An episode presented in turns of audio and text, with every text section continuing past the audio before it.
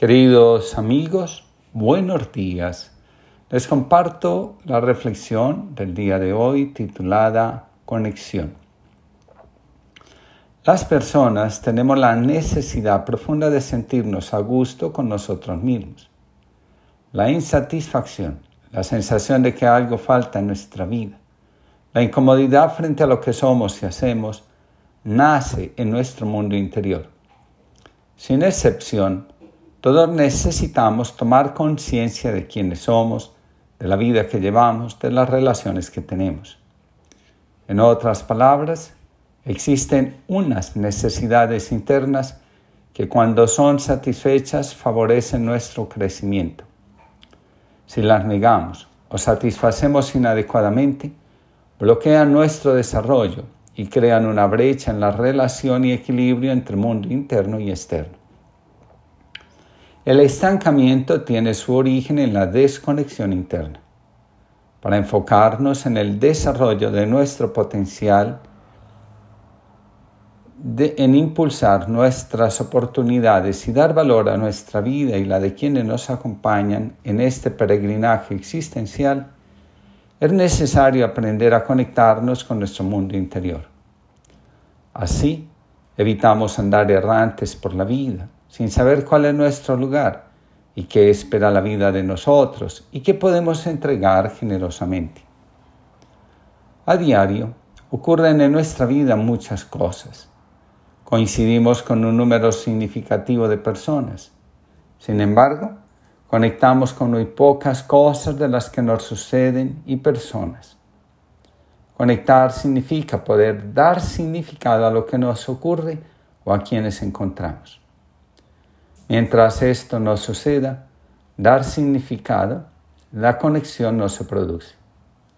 La conexión nos revela con qué cosas o, personas estamos en sintonía, bajo qué frecuencia estamos vibrando y de manera especial, detrás de qué o de quién anda nuestro corazón. Atracción y conexión son una combinación bastante interesante a la hora de analizar, ser conscientes de lo que nos impide fluir o potencia nuestro desarrollo.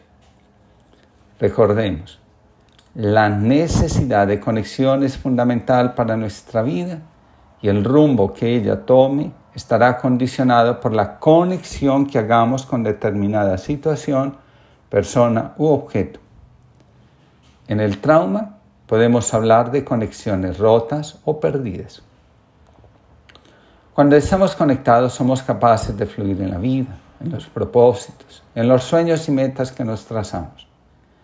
En cambio, cuando nos desconectamos, empezamos a sufrir, a sabotear relaciones y proyectos, perdemos el rumbo de la vida y la más especial, dejamos de ser autónomos y quedamos a merced de la manipulación, el capricho y la expectativa. La psicología nos enseña que la mayoría de nuestras decisiones, actitudes y comportamientos están marcados por la necesidad de conexión. La psicología del marketing, por ejemplo, reconoce esta necesidad en el ser humano y por esa razón diseña sus productos de manera que resulten atractivos y faciliten la conexión entre producto y consumidor.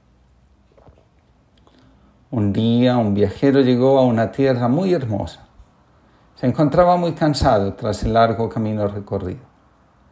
Vio un majestuoso árbol y se sentó bajo su sombra para descansar. Lo que menos se imaginaba era que se trataba de un árbol mágico que convertía los deseos en realidad. El árbol de los deseos. Mientras estaba allí sentado, pensó en lo estupendo que sería tener un almohadón para apoyar la cabeza. En ese instante apareció un confortable almohadón.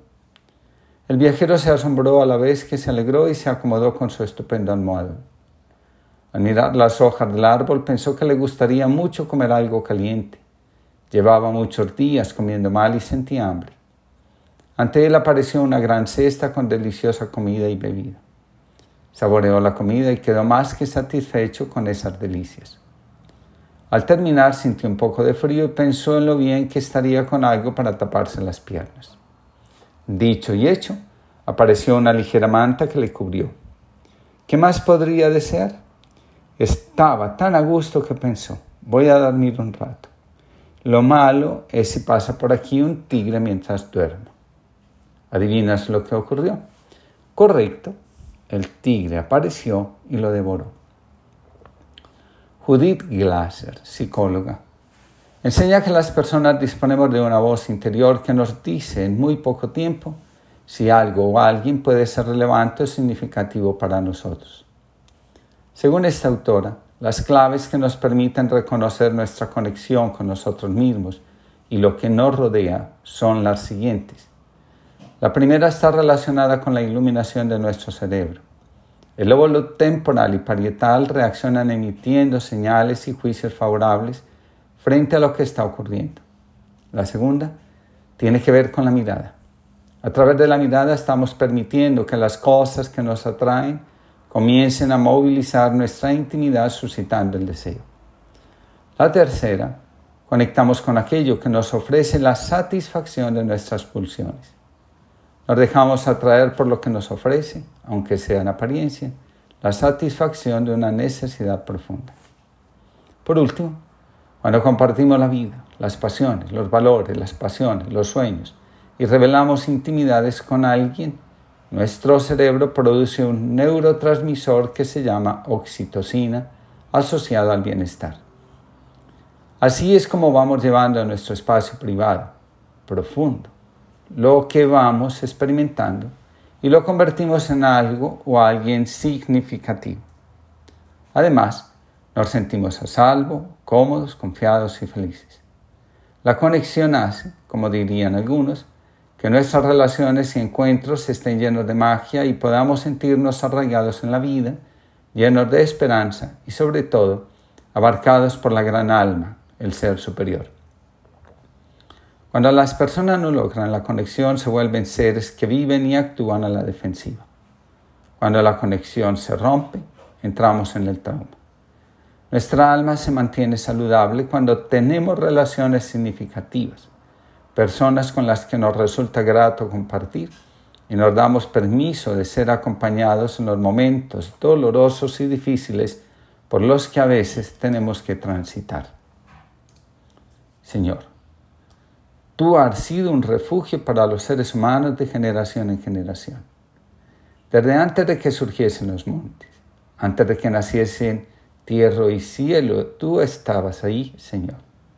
Nuestra vida pasa rápido Mil años ante tus ojos son un ayer que pasó, un suspiro en la noche.